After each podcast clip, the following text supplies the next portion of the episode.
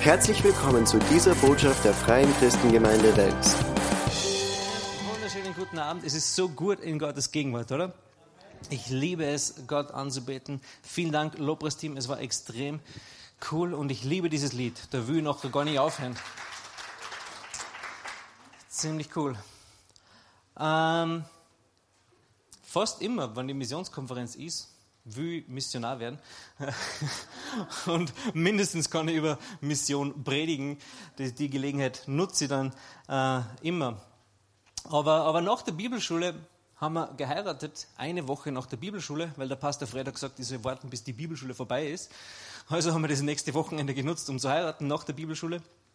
Und dann sind wir eigentlich nach Dresden gegangen für ein Jahr, einfach wenn wir so einen praktischen Dienst nur haben wollten, äh, irgendwie so einen missionalen Dienst und waren dort für ein Jahr und uns war klar, okay, wir kommen jetzt zurück nach Österreich und dann wären wir Missionare irgendwo in nicht in Österreich, irgendwo weit weg oder so. Aber dem war nicht so. Gott hat einen anderen Plan gehabt für mich, dem auch für euch anscheinend. Ähm, tut mir leid für euch. Aber ich bin der Gegenpol zum Josh, ja, sonst ähm, würde das alles vollkommen aus dem Ruder raten. Ja. Ähm, Super, aber, aber Mission ist mir immer voll auf dem Herzen gelegen und ich liebe es auch heute nur, äh, auf die Straßen rauszugehen, Menschen für Jesus zu erzählen, Flyer auszuteilen. Äh, ich habe da die Scheu verloren, nachdem ich es praktiziert habe, ungefähr nach dem 30. Mal war es mir dann wurscht. aber die ersten 30 Mal waren schwierig, äh, aber jetzt ist es mir ziemlich wurscht. Äh, aber das kann man lernen. Ja? Jesus hat gesagt, ich werde euch lernen, Mensch aus, oder ich werde aus euch Menschenfischer machen. Ja? Das ist ein Prozess. Und am Anfang ist es nicht immer ähm, so leicht oder auch nicht so angenehm, aber es ist ein Prozess des Lernens. Ja? Okay, und der große Missionsbefehl äh, ist, finden wir in Matthäus 28, Vers 19. Matthäus 28, Vers 19. Ich will ein bisschen unseren Fokus äh, darauf legen, was eigentlich der Auftrag ist, den wir bekommen haben. Ich weiß nicht, ob du in der christlichen Szene unter Anführungszeichen so ein bisschen auskennst. Ja, es wird über alles Mögliche diskutiert, philosophiert und, und jede Gemeinde hat so ein bisschen andere Schwerpunkte. Ja, und manchmal sind wir so wie eine Katze, die sich versucht, in den Schwanz zu beißen. Ja? Aber, aber der Auftrag, den Jesus uns gegeben hat, ist eigentlich ganz klar und ganz deutlich. Ja? Geht nun hin und macht alle Nationen zu Jüngern und tauft sie auf den Namen des Vaters und des Sohnes und des Heiligen Geistes. Also der Auftrag war nicht wirklich schwer zu verstehen. Ja? Geht nun hin und macht alle Nationen zu Jüngern. Ja? Jesus hat eine Vision gehabt für die ganze Welt. Nicht nur für ähm, Jerusalem, Samaria, Judäa, sondern bis an das Ende der Welt. War seine Vision, war sein Ziel. Ja? Und macht alle Nationen zu Jüngern. Er hat ja nicht, nicht gesagt, hey, versuch so viele Leute wie möglich, dass sie das Übergabegebet sprechen. Ja? Das ist gut, das ist wichtig, das ist richtig, es ist das Wichtigste. Aber das ist erst der Anfang von einem Prozess der Jüngerschaft. Jesus hat gesagt, macht Jünger. Äh, in, in Johannes 8, Vers 31, Johannes 8, Vers 31 lesen wir eigentlich ein bisschen, was das bedeutet, ein Jünger sein. Ja? Jesus sprach nun zu den Juden, die ihm geglaubt hatten, wenn ihr in meinem Wort bleibt, so seid ihr wahrhaft meine Jünger. Und genau solche Jünger sollen wir machen. Ja? Wir sollen Menschen ähm, den Glauben nahe bringen, wie auch immer das passiert, ja. Aber dann sollen wir auch schauen, dass sie wirklich zu Jünger werden und nicht einfach irgendwie so dahin schwimmen. Und viele von den Leuten, auch hier bei uns in der Gemeinde, die aufzeigen, die ihr Leben Jesus geben, kommen oft dann nimmer und sehen wir, Viele von denen sehen wir nicht mehr und wir verpassen es manchmal, diese Leute zu Jüngern zu machen. Weil wenn alle bleiben würden, die am, am Aufzeigen und ihr Leben Jesus geben, wäre der Raum hier voll. Ja? Wir müssten da hinten ausbauen. Das ist meine Vision. Ja? Betet für die Wiese da hinten. Ja? Ah, dass wir den Saal erweitern können, dann haben wir gut 800 Leute Platz da drinnen. Das reicht dann für die nächsten zehn Jahre. Ähm, okay, aber, aber wir sollen Jünger machen. Und Jünger ist jemand, der im Wort ist und im Wort bleibt. Ja? Zum einen müssen wir selber Jünger sein, um andere Leute zu Jünger zu machen. Das heißt, wir selber bleiben im Wort, wir verharren im Wort, ähm, lesen es, wie auch immer das für die passt. Ja? Morgens, abends, mittags. Äh, aber nicht nur im Gottesdienst, ja? sondern äh, und dann nicht nur am Beamer. Ja? Ich, ich habe schon ein paar Mal überlegt, ob man die Bibel ausschalten, damit jeder wieder seine Bibel nehmen muss. Äh, und keine Handybibel, weil da hört man das Blättern nicht. Ja, das ist so schön. Aber ja. Äh, Apostelgeschichte 1, Vers 8. Also unser Auftrag ist ganz klar, geht und hin und macht alle Nationen zu Jüngern. Ja? Und wir wissen, ein Jünger ist im Wort und er bleibt im Wort. Apostelgeschichte 1, Vers 8. Aber ihr werdet Kraft empfangen, wenn der Heilige Geist auf euch gekommen ist und ihr werdet meine Zeugen sein. Nicht vielleicht oder es könnte passieren, dass du dann ein Zeuge Jesus sein wirst, sondern wann der Heilige Geist auf dich gekommen ist, dann werdet ihr meine Zeugen sein. Sowohl in Jerusalem, als auch in ganz Judäa und Samaria und bis an das Ende der Welt. Ja? Jerusalem ist die Stadt, wo wir zu Hause sind. Ja? Dann, dann Judäa ist der Bezirk, wo wir zu Hause sind. Samaria ist, sind die Bezirke rundherum in unserem Zuhause und dann bis an das Ende der Welt. So verbreiten, so soll sich das Evangelium verbreiten, auch in unserem Leben. Ich glaube, wir können das als Muster äh, nehmen für unser Leben, wie sich das Evangelium ausbreiten kann in unserem persönlichen Leben. Ja? Manchmal beruft dann Gott Leute einfach weg. Das sind dann, die, die überspringen dann ähm, Jerusalem, Judäa und Samaria, sondern gehen gleich bis an das Ende der Erde. Das gibt es auch, ja, ist eh klar und ist auch wichtig und richtig. Aber wir werden Kraft empfangen, um Zeugen Jesu zu sein, damit wir Zeugen Jesu sein können. Ja, wir sind keine Zeugen Jehovas, wir sind Zeugen Jesu, sagt die Bibel. Ja. Und ich komme immer mehr und mehr zu dem Verständnis, dass das, was, was Jesus da ausgesprochen hat, nicht nur ein Auftrag ist, sondern dass es auch ein bisschen äh, unser Wesen beschreibt, wer wir eigentlich sind. Ja? Weil du weißt, wenn Gott etwas ausspricht, dann, dann hat es Kraft. Ich meine, Gott hat mit seinem Wort die, die, die Welt erschaffen. Er hat Dinge geformt mit seinem Wort. Ja? Jesu Worte haben Kraft. Und ich glaube, als er gesagt hat, ihr werdet meine Zeugen sein, war es nicht nur so, ja, du, das kannst du dann machen, sondern er hat ein bisschen beschrieben, wer wir eigentlich sind. So unsere Wesenszüge in Christus. Ich bin ein Zeuge Jesu. Ja?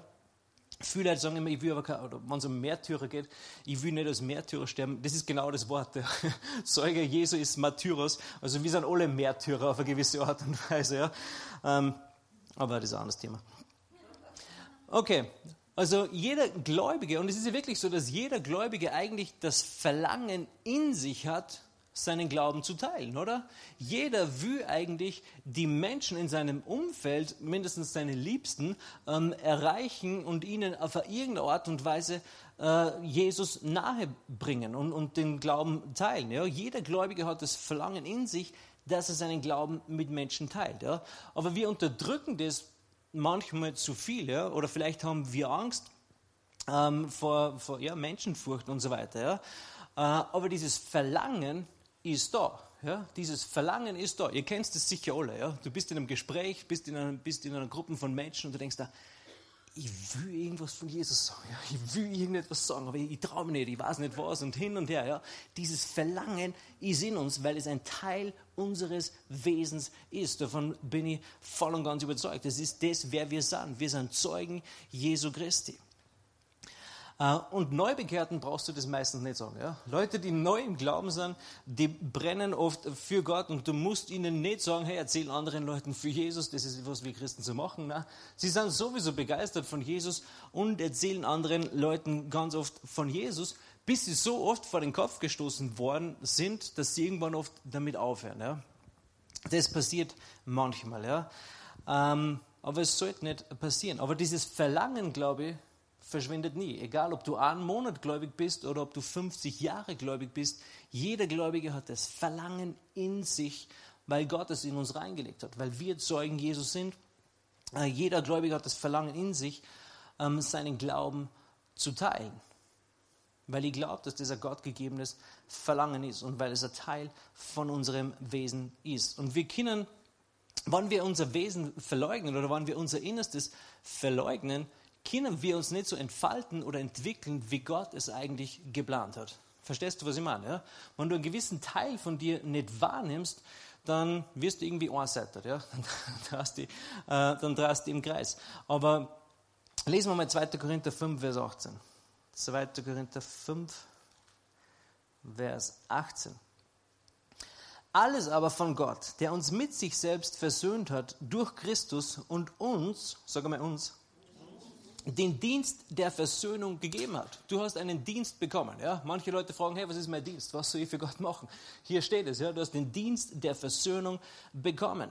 Nämlich, dass Gott in Christus war und die Welt mit sich selbst versöhnte und ihre Übertretungen nicht zurechnete und in uns das Wort der Versöhnung gelegt hat. Es ist, das ist dieses Verlangen, das wir haben. Das ist dieses Verlangen in uns. Ja? Wir haben dieses Wort der Versöhnung in uns, das wir anderen Menschen ähm, geben möchten. Wollen eigentlich. Vers 20. So sind wir nun Gesandte. Wir sind Gesandte. Das ist ein Teil deines Wesens. Das ist, wer du ähm, bist. Du bist ein Gesandter Christi, an Christi Stadt, in dem Gott gleichsam durch uns ermahnt, wir bitten für Christus, lasst euch versöhnen mit Gott. Also wir sehen hier, hier wird wieder ein bisschen etwas von unserem Wesen beschrieben, wer wir eigentlich sind. Dieses Wort der Versöhnung, es ist in uns und es will raus. Ja? Wenn wir es unterdrücken, dann wären wir komische Christen. Ja? Und es gibt nur komische Christen auf der Welt. Ja? Die braucht man, wir brauchen, wir brauchen nicht mehr davon. Ja? Ähm, und wir sind Gesandte. Du bist gesandt. Du bist ein Gesandter an Christi Stadt. Das ist eine ziemlich ähm, coole Sache eigentlich. Ja? Andere Übersetzungen sagen Botschafter. Und das kannst du vergleichen mit einer Botschaft in einem anderen Land. Ja? Dann gibt es die österreichische Botschaft in, keine Ahnung wo, gibt es sicher irgendwo in irgendeinem Land, ja? eine österreichische Botschaft. Und sie vertritt das Land Österreich in einem anderen Land und vertritt die Interessen Österreichs in einem anderen Land. Und genauso machen wir das auch. Wir sind Botschafter Christi und wir vertreten die Interessen Jesu von unserem äh, himmlischen Vater. Wir vertreten das Königreich Gottes auf dieser Welt. Wir vertreten dessen Interessen. Wir verbreiten deren Kultur ähm, und so weiter. Ja. Wir sind Botschafter an Christi Stadt. Du kannst also mal nachschauen, was ein Botschafter, so ein weltlicher Botschafter alles ist. Ja. Und dann kannst du dich, dich darin eigentlich wieder ähm, finden. Ja? Also Jesus sagt, geh hin in alle Welt. Und man sagt ja, dass die letzten Worte eines Menschen sehr bedeutend sind, oder? Bevor jemand stirbt, horcht man nochmal genau hin, okay, was sind seine letzten Worte, was ähm, sagt er am Schluss, was, was, was gibt er nochmal so an, an Weisheit ähm, von sich. Ja? Äh, und als Jesus gestorben ist, hat er gesagt, es ist vollbracht. Das ist eigentlich eine, eine steile Art ähm, zu sterben mit diesen Worten auf den Lippen. Ja? Es ist vollbracht. Ich glaube, fast keiner stirbt so auf, mit diesen Worten auf den Lippen. Aber Jesus hat gesagt, hey, es ist vollbracht. Aber das waren die ersten letzten Worte Jesu. Ja?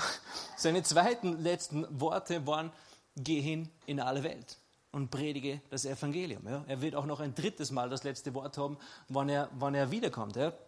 Aber, aber die letzten Worte Jesu waren, geh hin in alle Welt. Lesen wir das nun mal. Matthäus 28, Vers 16. Matthäus 28, Vers 16. Die elf Jünger aber gingen nach Galiläa, an den Berg, wohin Jesus sie bestellt hatte. Und als sie ihn sahen, warfen sie sich vor ihm nieder. Einige aber zweifelten. Kannst du das vorstellen?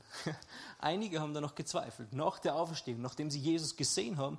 Trotzdem war nur ein bisschen Zweifel da. Vers 18. Und Jesus trat zu ihnen und redete mit ihnen und sprach, mir ist alle Macht gegeben im Himmel und auf Erden. Geht nun hin und macht alle Nationen zu Jüngern und tauft sie auf den Namen des Vaters und des Sohnes und des Heiligen Geistes. Vers 20. Und lehrt sie alles zu bewahren, was ich euch geboten habe. Und siehe, ich bin bei euch bis, und siehe, ich bin bei euch alle Tage bis zur Vollendung des Zeitalters. Also Jesus ist bei uns bis zum Ende dieses Zeitalters. Und er hat gesagt, geh hin und mach Jünger. Das waren die letzten Worte, bevor Jesus dann in den Himmel aufgefahren ist. Hat er gesagt, hey, geh hin, mach alle Nationen zu Jünger. Das ist der Auftrag, den wir bekommen haben. Und es ist eigentlich eine klare und verständliche Aussage, oder? Kann man da irgendetwas missinterpretieren? Ähm, eigentlich nicht. Ja. Du, du, musst schon lange Christ sein, Theologie studieren äh, und, und, und, und den Vers in Griechisch zerlegen und dann wieder auf Deutsch und dann verstehst du es vielleicht falsch. Ja. Dann, okay, nein, so hat er das nicht gemeint. Ja. Nein, das muss man in Griechisch lesen, das muss man und so weiter und so fort. Nichts dagegen, ich mache das auch. Ja. Aber diese Verse kann man eigentlich nicht falsch verstehen. Das ist der Auftrag, den wir haben. Und egal, was wir tun, in, in, was, es gibt ja verschiedene Dienste, von Kinderdienst und, und Ordnerdienst und hin und her und, und alle möglichen anderen guten Werke. All das soll diesem Auftrag dienen, soll diesen Auftrag nützen und diesen Auftrag untergestellt sein, ja? dass wir alle Nationen zu Jünger machen. Nicht um irgendwie unser Leben zu bereichern oder um irgendwie ähm, cool dazustehen, sondern wirklich, es soll diesen Auftrag untergeordnet sein. In der Firma ist es im Prinzip nicht anders, oder? Wenn du einen Chef hast und der Chef gibt dir einen Auftrag, dann erledigst du diesen Auftrag normalerweise. Ja? Und normalerweise auch pflichtbewusst. Wenn nicht, dann komm nachher zu mir, ja? kriegst eine von mir. ähm, wir sollten gute Arbeiter sein. Ja? Aber, aber wenn der Chef dir einen Auftrag gibt, dann erledigst du diese Arbeit normalerweise. Und du bekommst auch Geld dafür am Ende des Monats. Ja? Jeder von uns bekommt ähm, einen Lohn dafür. Und hier haben wir jetzt die letzten Worte Jesu, der uns einen Auftrag gibt. Mein König Jesu. Stell dir das mal vor, dem, dem du alles zu verdanken hast. Nimm dir mal kurze Minuten Zeit und überleg, was du ihm zu verdanken hast. Du hast ihm, dein, du hast ihm ewiges Leben zu verdanken. Du hast ihm Vergebung deiner Sünden zu verdanken. Viele von ihm haben, haben Heilung zu verdanken, Wiederherstellungen in Beziehungen zu verdanken, finanzielle Versorgung zu verdanken, alle, alle möglichen Freundschaften zu verdanken. Einige von euch wären vielleicht schon nicht mehr im Leben, wenn Jesus nicht gewesen wäre. Und jetzt steht Jesus da und sagt, und sagt hey, Geh hin in alle Welt und erzähl das, was ich an dir getan habe, anderen Menschen. Das bedeutet es nämlich, ein Zeuge Jesu zu sein. Das zu bezeugen, was Jesus in deinem Leben getan hat. Ja, wir predigen nicht die Hölle, weil das ist nicht die gute Nachricht. Ja? Es, Hölle ist real, es ist richtig, es, das gibt es, aber es ist nicht die gute Nachricht. Wenn du jemandem sagst, hey, du kommst in die Hölle, dann ist es keine gute Nachricht, oder?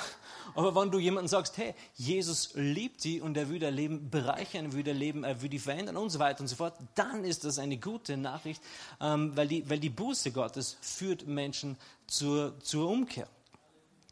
Also Jesus, dem du alles zu verdanken hast, sagt nun, geh und bitte und erzähl das anderen Menschen, damit auch sie meine Jünger werden. Also was sollst du ihnen erzählen? Das, was, Leben in, das, was Jesus in deinem Leben getan hat. Ja? Das, das bedeutet es erstmal, ein Zeuge Jesu zu sein. Und dann kannst du noch immer das Evangelium predigen und so weiter und so fort. Ja?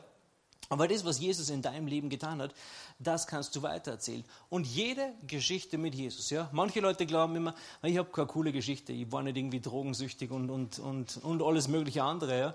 Ich habe keine coole Geschichte zu erzählen. Das stimmt nicht. Jede Geschichte mit Jesus ist es wert, erzählt zu werden. Jede Geschichte mit Jesus ist eine coole Geschichte, weil Jesus drin vorkommt, ja. Nicht weil wir drin vorkommen, sondern weil Jesus drinnen vorkommt. Also wie viel mehr als bei unserem Chef in der Arbeit. Ja, Montag schleppen wir uns in die Arbeit, wir bekommen unsere Arbeit und tun sie. Aber wie viel mehr als bei unserem Chef in der Arbeit sollten wir auf diesen Auftrag reagieren, den Jesus uns gegeben hat. Ja? Und wir werden auch von Gott einen Lohn empfangen. Paulus spricht davon, dass er den Siegeskranz empfangen ähm, wird, dass er bereit ist, diesen Siegeskranz auch ähm, entgegenzunehmen.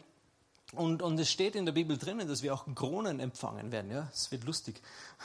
Ich bin mir nicht sicher, ob wir da mit einer Krone im Kopf rumlaufen. Ähm, oder nicht, ja. Und, und es gibt auch Verzierungen dieser verschiedenen Kronen für die ganzen verschiedenen Dinge, die man getan hat auf der Erde. Es ist echt interessant, ja. Aber wie nicht, dass auf meiner Krone draufsteht, er war ein guter, braver und netter Christ. Ja. Das will ich nicht, ja. Es ist okay, gut und brav und nett zu sein, aber ich will, das ist nicht der Auftrag. Ja? Das ist nicht der Auftrag. Es ist, versteh mich nicht falsch, ja? Drogen und Alkohol sind schlecht. Du musst kein Christ sein, um zu wissen, dass es, dass es dich umbringt, früher oder später. Ja? Lügen und Stehlen, es ist nicht okay. Die Welt weiß, dass es nicht okay ist. Ja? Es sollte für uns auch logisch sein. Aber unser Auftrag ist nicht, hey, sei gut, brav und nett und immer anständig. Unser Auftrag ist, geh hin in alle Welt und predige das Evangelium. Weißt du, Jesus ist so angeeckt bei diesem Auftrag. Ständig. Man, der hat, ich glaube, ich weiß nicht, ob es Tage waren, aber keine Wochen ist vergangen, ähm, wo er nicht irgendwie bei irgendjemand angeeckt ist, weil er, er wollte kein guter, braver, netter Jesus sein. Ja, er ist nicht Jesus, ja, aber er ist angeeckt, absichtlich manchmal, ja. Einfach, damit er seinen Auftrag ähm, erfüllen kann. Ja. Ich will keine Krone haben, wo drauf steht, ah, der war immer in der Gemeinde, er hat immer seinen Zehnten gegeben, er war super brav ähm, und nett und so weiter. Wir gar nicht haben, wo drauf steht, hey, Mission completed. Game over. irgend, irgend sowas, ja. Ich will nur sicher gehen, dass wir heute das Thema nicht verfehlen, ja, weil manchmal, manchmal leben wir unser Leben so dahin und, und verlieren ein bisschen den Fokus ähm, von dem, was eigentlich wirklich wichtig ist. Vielleicht ist es dir schon mal so gegangen, dass du eine Arbeit geschrieben hast. Ich habe, als, als ich diese, wie sagt man denn, Pastor werden habe dürfen, äh, eine Arbeit schreiben habe müssen und, und ich habe ein Thema gehabt und das Thema war Leben als Königs- bzw. König oder Diener Gottes. Und, und das war das Thema. Wenn ich dann ein Thema, wenn ich dann geschrieben hätte über Heilung, hätte ich das Thema verfehlt. Auch wenn die Arbeit gut gewesen wäre. Ja? Und viele Christen machen es genauso. Ja? Sie sind gläubig und verpassen das Thema von vorne bis hinten. Ja? Sie leben ein gutes, braves, nettes Christenleben, was okay ist, bis zu einem gewissen Grad. Äh, aber verpassen das Thema. Weil das Thema ist, geh hin in alle Welt und predige das Evangelium. Ja? Und nicht schau, dass du zuerst perfekt bist und dann predige das Evangelium. Manchmal haben wir das so im Kopf, oder?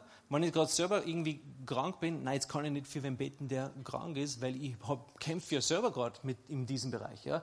Aber manchmal ist es wirklich so, dass wenn wir losgehen und tun, was Gott uns gesagt hat, die Probleme, mit denen wir kämpfen, von ganz alleine verschwinden. Also das Thema nicht verfehlen. Bei mir war es einmal so, ich bin, ich bin, wir wollten Schlitten fahren, gell? ich und die Johanna und unsere Kinder und den Aaron haben auch noch mitgenommen. Und wir haben das Ziel ins Navi eingegeben äh, und, und wir sind irgendwo gelandet, irgendwo in Ebensee, irgendwo auf einem Berg an einer Straße, und wir dachten, wir können da nicht richtig sein, das kann nicht sein. Ja. Ich habe gewusst, das ist irgendwo in Gmunden, Gmunden rauf, da kann man dann raufgehen und Schlitten fahren und so weiter und so fort. Und das Navi hat uns völlig ans falsche Ziel gebracht. Ja. Ich habe Schlitten mitgehabt, ich habe alles mitgehabt, was man braucht zum Schlittenfahren, aber ich habe es nicht braucht. ich habe das Ziel voll und ganz ähm, verfehlt. Ne, letztes Jahr haben wir das dann nachgeholt. Oder nein, eigentlich letzte, letztes Monat haben wir das dann nachgeholt. Wir waren dann am richtigen Ort. Ja. Ich habe dann auf der, auf der Homepage geschaut und da steht drauf, nicht nach dem Google Navi richten. Das bringt dich ans, ans falsche ähm, Ziel. Das habe ich beim letzten Mal nicht gelesen. Ja.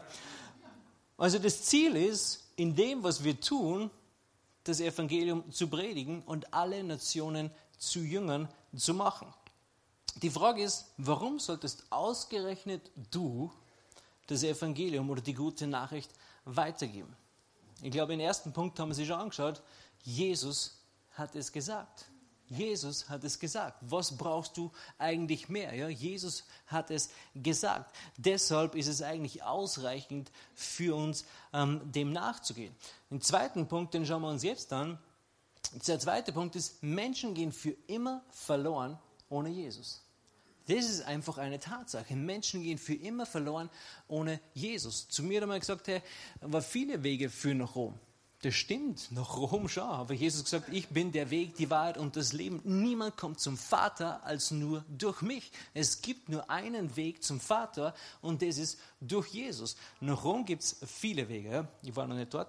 Mein Weg habe ich noch nicht hingeführt. Äh, aber es gibt viele Wege dorthin. Aber zum Vater, es geht nur durch Jesus. Jesus sagt, ich bin der Weg, die Wahrheit und das Leben. Niemand kommt dorthin, außer durch mich. Ja? Also Menschen gehen für immer verloren. Das ist ein zweiter Grund und es ist ein extrem guter und extrem wichtiger Grund, ja?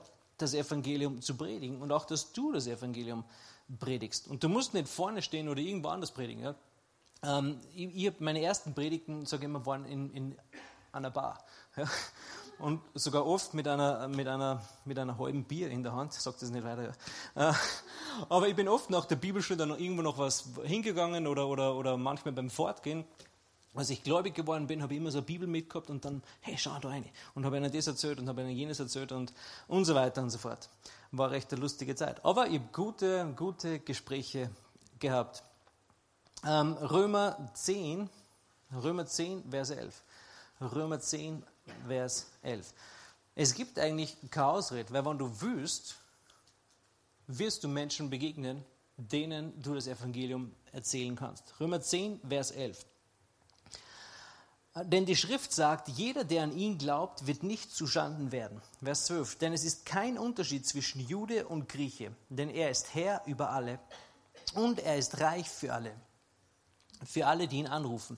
Denn jeder, der den Namen des Herrn anrufen wird, wird errettet werden. Also jeder, der den Namen des Herrn anrufen wird, wird errettet werden. Die Bibel ist ganz klar und deutlich darüber, dass Menschen Rettung brauchen. Warum brauchen Menschen Rettung? Ganz offensichtlich, weil sie verloren sind. Deshalb braucht jemand Rettung. Wenn jemand nicht verloren ist, dann braucht er nicht Rettung. Aber Menschen müssen gerettet werden. Paulus sagt, jeder, der den Namen des Herrn anrufen wird, wird errettet werden. Menschen brauchen Rettung. Darin ist die Bibel ähm, ganz klar. Ja? Und Jesus ist der Retter. Jesus ist der Retter. Ich habe vor kurzem wieder eine Predigt gehört. Ich glaube zum zweiten Mal, weil ich habe die Geschichte schon gekannt. Ähm, und, und der Prediger hat das erzählt, dass er, dass er das erlebt hat. Er war in einem Autounfall verwickelt, beziehungsweise es war so starker Nebel.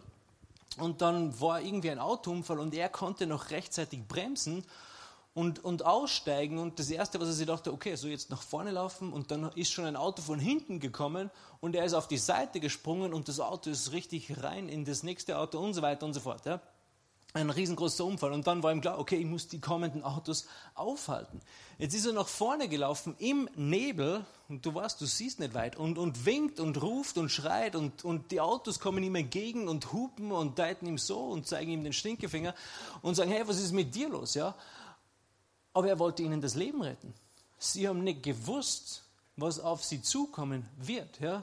Und ihm war es völlig egal, ob sie ihn für bescheuert hielten, ob sie, ob sie ihm den Stinkefinger zeigen, was sie ihm sagen. Er hat gewusst, hey, wenn du da weiterfährst, dann wirst du einen Unfall bauen und vielleicht sogar irgendwie verletzt werden durch das Ganze. Ja, es war ihm völlig egal, weil er gewusst, hey, diese Leute brauchen Rettung, ich muss diese Autos aufhalten, sonst wird etwas Schlimmeres nur passieren. Ja. Es war ihm völlig egal, ob er dabei blöd ausschaut oder nicht blöd ausschaut. Ja. Er hat sich auch nicht vorher hübsch gemacht oder geschminkt oder irgendwie die Sonntagsschuhe angezogen oder, oder die Haare frisiert. Nein, er ist ausgestiegen und völlig egal, ob er beim Laufen blöd ausgeschaut oder nicht. Er hat versucht, mit allem, was er hat, diese Autos aufzuhalten. Warum?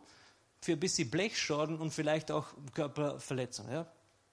Und jetzt ist es so, hey, es ist, es ist wirklich, weißt du, das Leben ist wirklich wertvoll und es ist wirklich schlimm, wenn Menschen sterben, aber es gehört auch ähm, zum Leben dazu. Aber das, was wirklich tragisch ist, ist, wenn Menschen sterben ohne Jesus. Das ist wirklich tragisch. Und manchmal ähm, nehmen wir das so auf die leichte Schulter, okay, so und so ist gestorben, so und so ist gestorben ähm, und dies und jenes, ja. Und, und, ist uns, und es ist uns gar nicht bewusst, hey, es gibt einen Retter. Und Menschen brauchen Rettung. Und der einzige Weg ist Jesus. Niemand kommt zum Vater als nur durch mich, hat er gesagt. Ja? Wir haben alle irgendwie so, so oder kennen so Geschichte, ja? wenn jemand, wenn, habt ihr im Radio schon mal gehört, ja? wenn, wenn, wenn jemand vermisst wird auf dem Berg beim Wandern oder beim Bergsteigen, dann wird ein Rettungstrupp losgeschickt. Und es werden auch keine Kosten und Mühen gescheut eigentlich, oder? Für die Rettung einer Person. Da gibt es einen Hubschrauber-Einsatz, dann gibt es 20, 30, 40 Leute, die da, die da denjenigen suchen, um das Leben von dieser einen Person zu retten. Werden sogar, wird sogar viel Geld investiert. Und es ist absolut richtig, weil das Leben ist wertvoll und es ist kostbar. Und wir sollen es ähm, schätzen und wir sollen Menschen retten. Aber wie viel mehr sollten wir aufwenden, um Menschen aus der ewigen Verlorenheit, aus der ewigen Verdammnis rauszuholen? Wie viel mehr an Zeit, Geld, Ressourcen, an Teams und so weiter sollten wir akquirieren, um wirklich Menschen zu retten?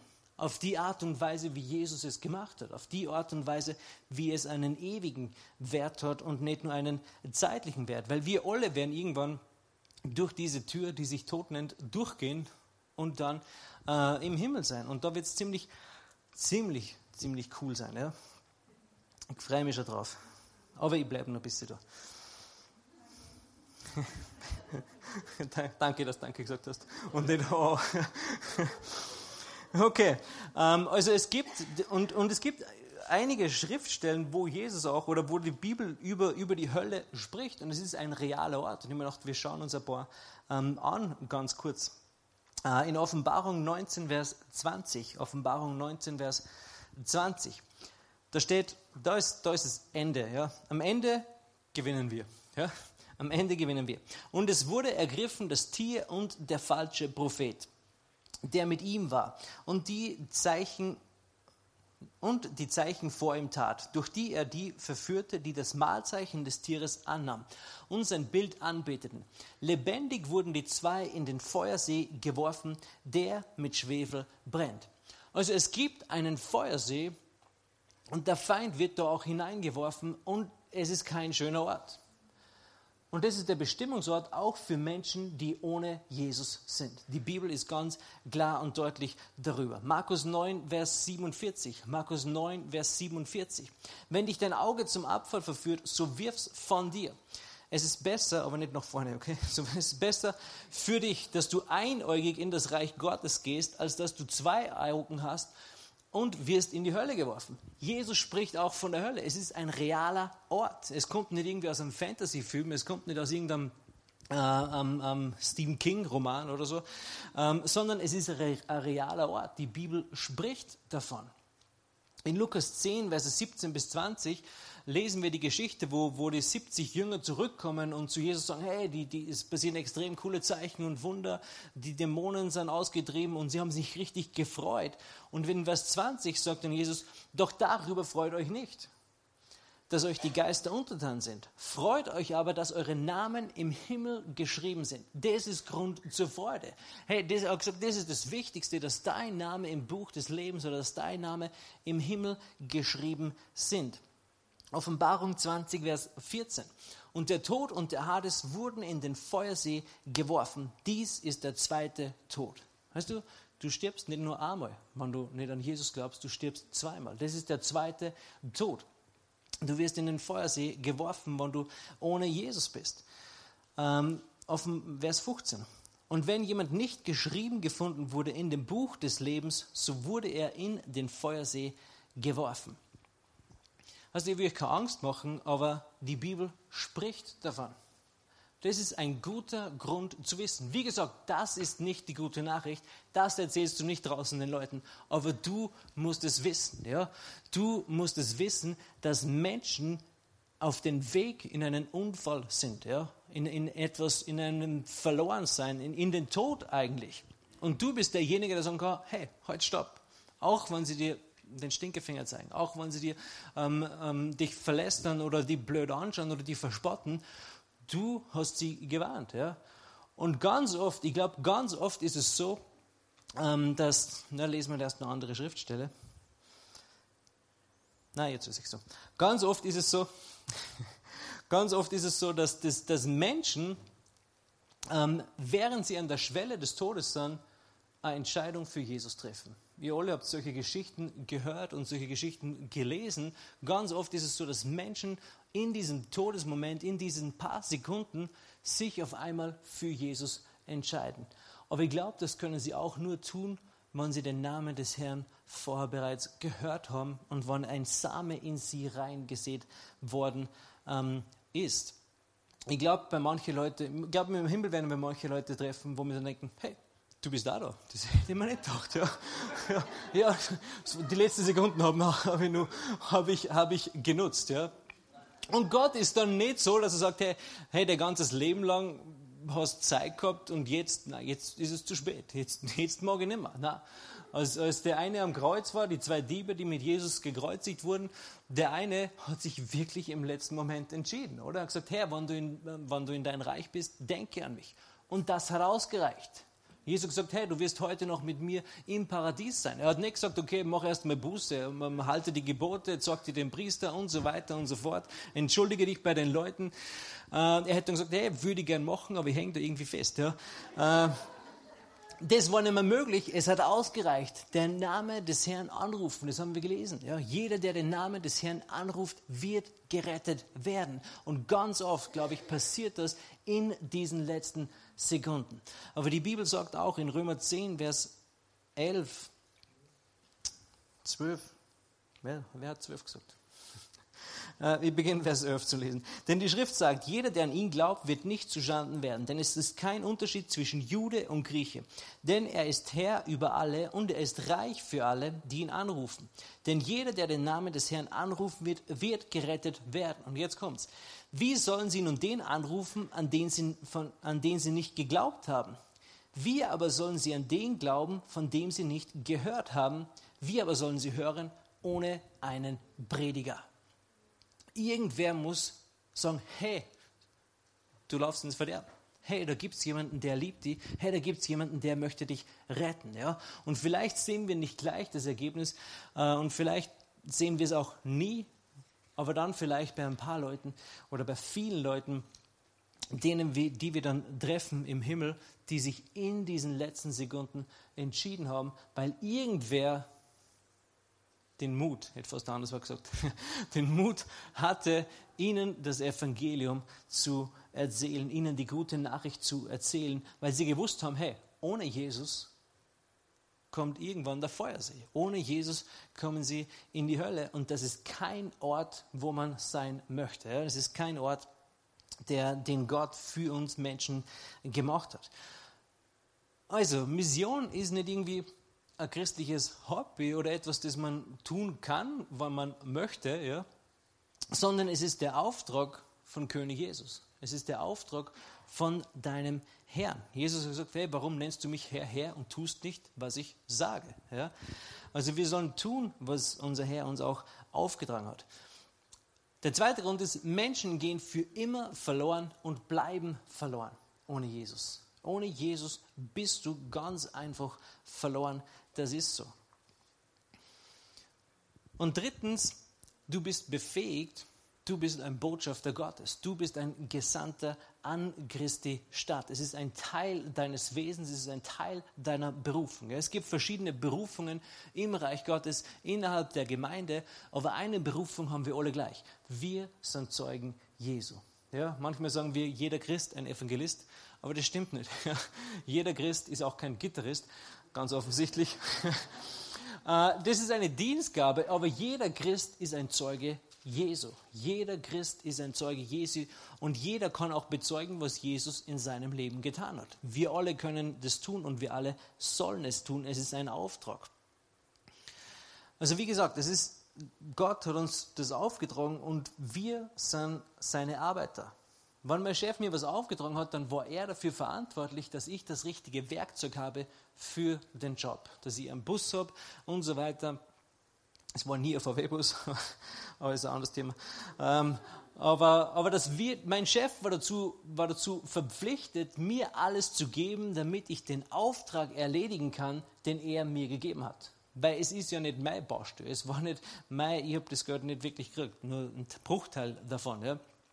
Aber es, war, es, ist, es ist auch nicht mein Erntefeld, es ist sein Erntefeld. Ich bin ein Arbeiter in seinem Erntefeld. Ja. Jesus hat uns ausgesandt in sein Erntefeld.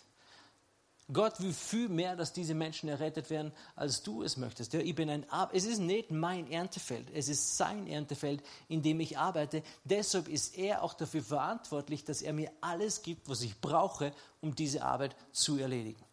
Er hat gesagt, geh hin in alle Nationen oder mach alle Nationen zu Jüngern. Das ist der Auftrag, den mein Chef, mein himmlischer Vater mir gegeben hat. Das bedeutet, er ist dafür verantwortlich, dass ich alles habe, dass ich alles bekomme, Gesundheit, äh, um das zu tun, ähm, was er mir aufgetragen hat. Oder? Das macht Sinn. Wenn er uns das auftragt, dann muss es auch möglich sein, weil das ist ein ganz schön großer Auftrag. Das ist keine Kleinigkeit.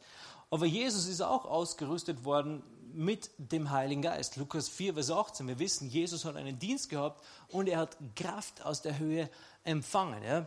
Der Geist des Herrn ist auf mir, weil er mich gesalbt hat. Warum? Armen gute Botschaft zu verkündigen. Er hat mich gesandt, Gefangene in Freiheit auszurufen und Blinden, dass sie wieder sehen, Zerschlagene in Freiheit hinzusenden. Das war der Auftrag Jesu und ganz ähnlich ist auch unser Auftrag. Wie hat Jesus das gemacht? Durch den Geist Gottes. Der Geist des Herrn ist auf mir. Der Geist des Herrn ist auf mir. Das ist ein gutes Bekenntnis. Solltest du sagen, wenn du in der Früh aufstehst. Der Geist des Herrn ist auf mir. Deshalb muss er nur liegen bleiben, es ist zu schwach. Na, deshalb kannst du auf, ähm, aufstehen. Ja, dasselbe. Die Auferstehungskraft Jesu Christi ist in deinem Leben ähm, Wirken, ist eh klar. Deshalb ist es Aufstehen in der Früh total einfach so Bekenntnis. Okay, Apostelgeschichte 10, Vers 38. Es gibt für alles Schriftstelle. Apostelgeschichte 10, Vers 38. aber wir machen keine Lehre daraus, okay? Ähm, Jesus von Nazareth, wie Gott ihn mit Heiligen Geist und mit Kraft gesalbt hat der umherging und wohltat und alle heilte, die vom Teufel überwältigt waren. Warum? Denn Gott war mit ihm. Jesus gesagt, ich bin bei euch alle Tage bis an der Weltende. Das hat er in Matthäus gesagt. Dann hat er gesagt, hey, ihr werdet Kraft empfangen, um meine Zeugen zu sein. Das heißt, wir haben dieselbe Ausgangssituation wie Jesus. Der Heilige Geist ist auf uns äh, und Jesus sagt, ich bin bei euch alle Tage bis an der Weltende. Er ist mit uns. Wir haben dieselbe Ausrüstung. Und er hat auch gesagt, hey, äh, Johannes 10, na, Johannes 13, Vers 35, daran werden alle erkennen, dass ihr meine Jünger seid, wenn ihr Liebe untereinander habt. Wenn wir Liebe untereinander haben. Ich glaube, so einer der zwei größten Werkzeuge, sicher nicht die einzigen Werkzeuge, die wir haben, ist die Liebe untereinander. Und das andere, dass Gott sein Wort bestätigt durch darauf folgende Zeichen und Wunder. Das hat immer Menschen angezogen, weil Menschen brauchen, jemand hat es mir so gesagt, Hilfe vom Himmel. Ja? Manchmal braucht man einfach übernatürliche Hilfe, wenn, wenn, man, wenn man im Natürlichen keine Hilfe mehr gibt. Ja? Und ich glaube, die größten oder die besten Werkzeuge, die wir bekommen haben, sind Liebe, Liebe zum einen deinen Nächsten, die Liebe untereinander, aber auch Liebe deine Feinde. Deshalb ist es so leicht, den Ehepartner zu lieben. Ja? Er, ist, er ist nett, er ist liebevoll. Äh, jetzt drehe ich mich wieder in irgendwas ein, das mache ich nicht. Ne? Äh, also Liebe, deinen, die Liebe untereinander, daran werden alle erkennen, dass ihr meine Jünger seid, wenn wir untereinander lieben und respektieren. Das heißt nicht, dass wir immer einer Meinung sein müssen. Ist in der Ehe auch so, oder? Man ist nicht immer einer Meinung aber meistens meiner. Aber, und, stimmt auch nicht, meistens, meistens ist es genau andersrum. Ähm, stimmt auch nicht. Ah, wo komme ich da her? Okay, Schluss mit Liebe, immer nicht komplett Schluss, aber nächstes, nächstes, der nächste Punkt ist Zeichen, Zeichen und Wunder, okay? Also die erste, das erste Werkzeug, das wir haben, ist Liebe untereinander, Liebe deinen Nächsten völlig übernatürliche ähm, Liebe. Menschen werden fragen, wenn du, wenn du mehr Liebe hast für sie, werden sie fragen, hey, warum machst du das? Warum machst du das? Ja, weil die Liebe Gottes mich dazu drängt, weil die Liebe Gottes mich dazu bewegt. Das kannst du sagen. Sie werden dich vielleicht ein bisschen komisch anschauen, aber sie werden es wertschätzen und und sie haben die Liebe Gottes gespürt. Ja. Das andere ist Zeichen und Wunder. Das Leben Jesu war gepflastert von Zeichen und Wunder. Menschen sind gekommen, um Zeichen und Wunder zu empfangen. Ähm, Kenneth Hagen hat es so gesagt, Wunder, Wunder retten niemand, Heilung rettet niemand, aber es ist wie eine Essensglocke. Ja? Die Menschen kommen und dann können sie das Evangelium hören. Ja? Und unterschätzt dein Zeugnis nicht, weil dein Zeugnis beinhaltet durchaus Zeichen und Wunder. Und es ist wie eine Essensglocke, die die Tür aufmacht, das Evangelium zu predigen und das Evangelium auch zu erzählen. Ja? Und wie gesagt, wir haben einen Dienst der Versöhnung und keinen Dienst der, hey, das ist Sünde, das solltest du nicht machen. Ja? Die, Menschen, die Menschen wollen nicht hören, dass sie sündigen. Ist dir das schon mal aufgefallen? Ja? Ist aber auch nicht unsere Aufgabe, ihnen das vorzuhalten, sondern wir haben die gute Nachricht. Und das Coole ist, Gott hat seine Leute immer ausgerüstet. Jeder, der einen Auftrag von Gott bekommen hat, ähm, hat auch eine Ausrüstung von Gott bekommen. Ja? Noah hat ein Boot bekommen, er hat es selber bauen müssen, aber, aber, er hat ein Boot bekommen, er hat 100 Jahre lang an diesem Boot gebaut. Ich bin mir sicher, Gott hat ihm eine Anleitung gegeben. Ähm, ähm, Mose hat einen Stab gehabt, Gideon ist ein Engel erschienen, David hat eine Steinschleuder, Steinschleuder, Steinschleuder gehabt, Elia hat einen coolen Prophetenmantel gehabt, Elisa hat Elias coolen Prophetenmantel ähm, gehabt und so weiter. Was haben wir?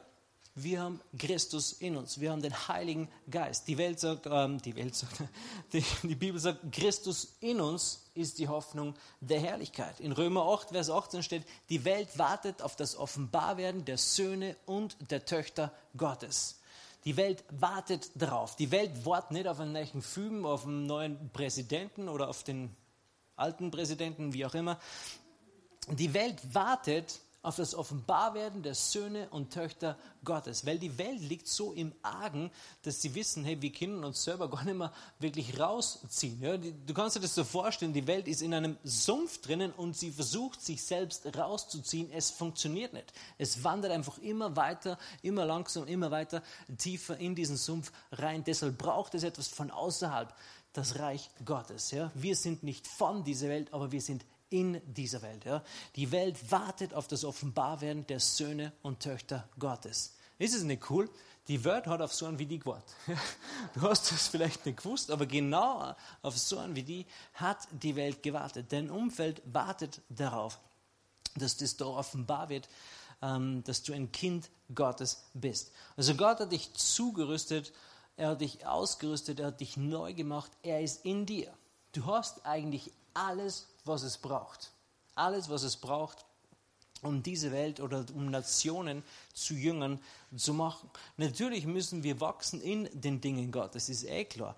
Aber es kann, es kann nicht sein, dass das Neubekehrte mehr Feuer haben als Leute, die schon 10 oder 15 Jahre im Glauben sind da muss irgendwas falsch sein mit unserem Glaubensleben, oder? Wenn Leute, die, die gerade erst mal gläubig geworden sind, ein Feuer haben, das Evangelium weitergeben wollen und Leute, die 10, 15 Jahre im Glauben sind, so, ja, mach mal einen Evangelisationseinsatz.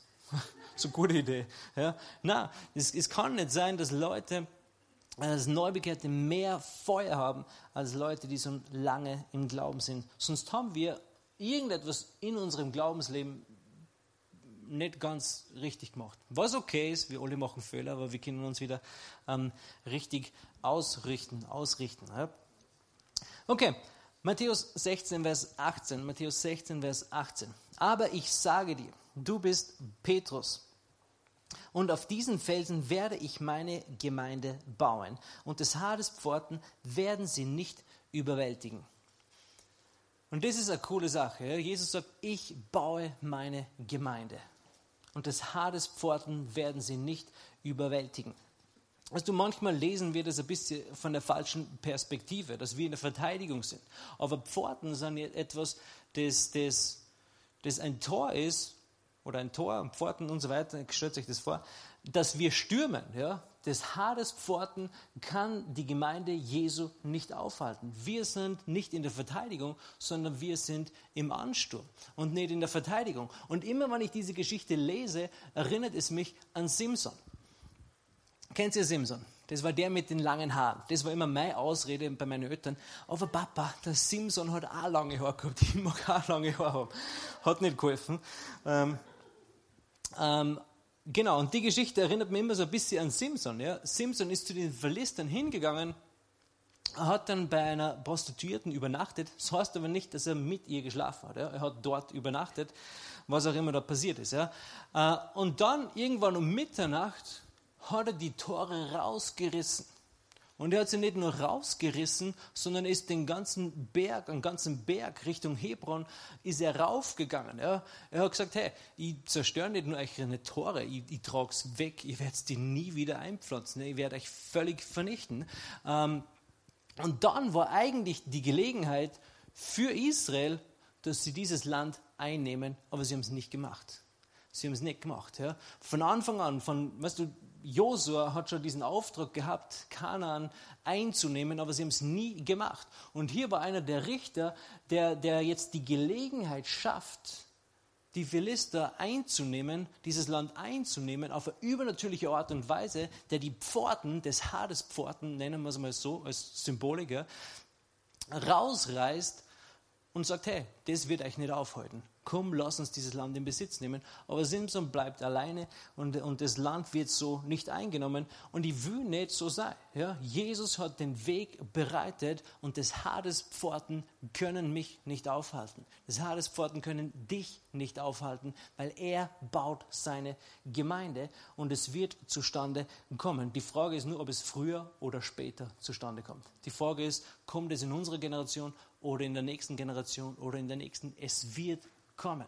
Es wird kommen, ähm, dass diese Welt ähm, rundherum das Evangelium vom Reich Gottes gehört hat. Coole Sache. Und dann kommt Jesus. Und du willst, dass Jesus früher kommt? Dann arbeit schneller. dann arbeit schneller.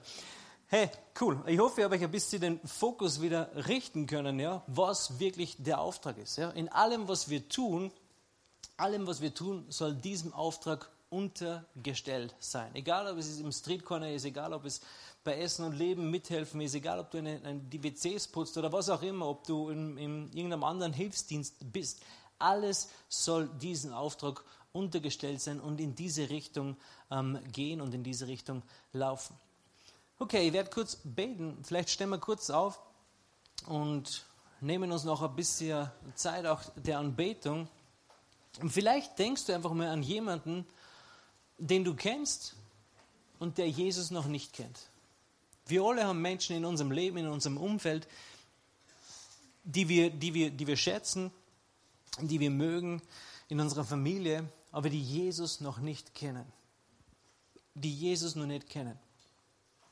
Aber das Hadespforten können dich nicht aufhalten. Jesus hat den Feind völlig entwaffnet. Er hat den Triumphzug über ihn gehalten. Er hat ihn öffentlich zur Schau gestellt, heißt es.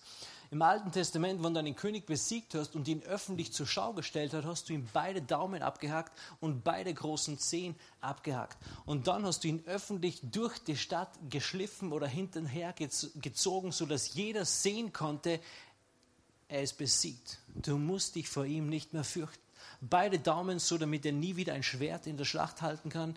Beide großen Zehen, damit er nie wieder richtig stehen kann in einer Schlacht.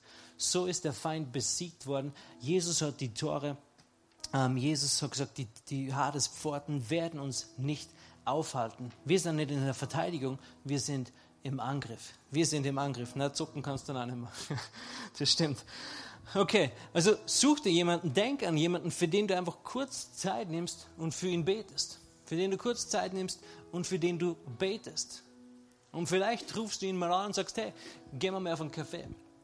Ich würde erzählen, was Gott in meinem Leben getan hat. Fast jeder wird sagen, das ist Hammer. Hundertprozentig. Immer, wenn ich diese Frage gestellt habe, der wird erzählen, was Gott in meinem Leben getan hat, haben sie gesagt, ja. Nie hat wer gesagt, nein, das interessiert mich nicht. Weil alle sind neugierig. Wirklich, was hat denn Gott in deinem Leben getan? Ja? Und dann mach es kurz und knackig und kein drei Stunden Ding, okay? Aber nimm dir jetzt kurz Zeit und bete für diese Person. Schau, wenn Gott dir wirklich in Erinnerung ruft. Vielleicht ist es auch jemand, der, den du kennst und der vielleicht irgendwie weggegangen ist von, von Gott und von Gemeinde, den er aber Jesus wieder zurückholen will. Ja? Er verlässt die 99 Schafe für das eine Schaf, weil es ihm wichtig ist, weil es ihm wert, weil es, es ihm wert ist. Ja? Himmlischer Vater, ich danke dir für die Menschen, die du uns wirklich äh, in unsere Umgebung oder in unser Umfeld gestellt hast. Und wir beten, wir beten für sie. Wir beten für sie. Herr, ich bete, dass du die Augen ihres Herzens öffnest, sodass sie den Lichtglanz des Evangeliums sehen können, sodass sie es verstehen können. Ich danke dir, dass du uns Kühnheit und Mut gibst, ein Zeuge Jesu zu sein. Es ist, was wir sind, Herr. Und ich danke dir, dass du uns wirklich Kühnheit und Mut gibst, auch in diesem Bereich. Und Teufel, ich befehle dir, nimm deine Verblendung weg. Du hast Menschen verblendet, sodass sie den Lichtglanz des Evangeliums nicht sehen können, dass sie es nicht verstehen können. Aber ich befehle dir, nimm deine Verblendung weg. Nimm es weg in Jesu mächtigen Namen. Ich danke dir, Jesus, für Worte der Weisheit, Worte der Erkenntnis, Worte, die wirklich eine Herzenstür aufmachen, die uns eine Gelegenheit geben, um dein Evangelium auch weiterzugeben. Und ich danke dir, dass du uns dann auch hilfst, dran zu bleiben und Menschen wirklich in Jüngerschaft zu führen, in Jüngerschaft zu begleiten und nicht nur, ja, gebetet und dann ist es egal, was passiert, sondern wirklich Jünger zu machen. Ich danke dir dafür, Herr. Ich danke dir für jeden Einzelnen, der heute da ist. Ich danke dir für Kühnheit, für Weisheit. Herr, ich bete, dass du unser Wort bestätigst durch darauf folgende Zeichen und Wunder, dass die Worte, die wir, die wir reden, nicht leer sind, dass die Gebete, die wir für andere Menschen beten, ähm, kraftvoll sein und vollbringen, wozu du sie ausgesandt hast. Dass wir genau wie Jesus sagen können, ich weiß, der Vater hört mich alle Zeit, wann ich bete und wann ich bitte. Ich danke dafür in Jesu Namen. Danke, danke, danke. Hier endet diese Botschaft. Wir hoffen, Sie wurden dadurch gesegnet. Für mehr Informationen besuchen Sie uns unter www.fcg-wells.at.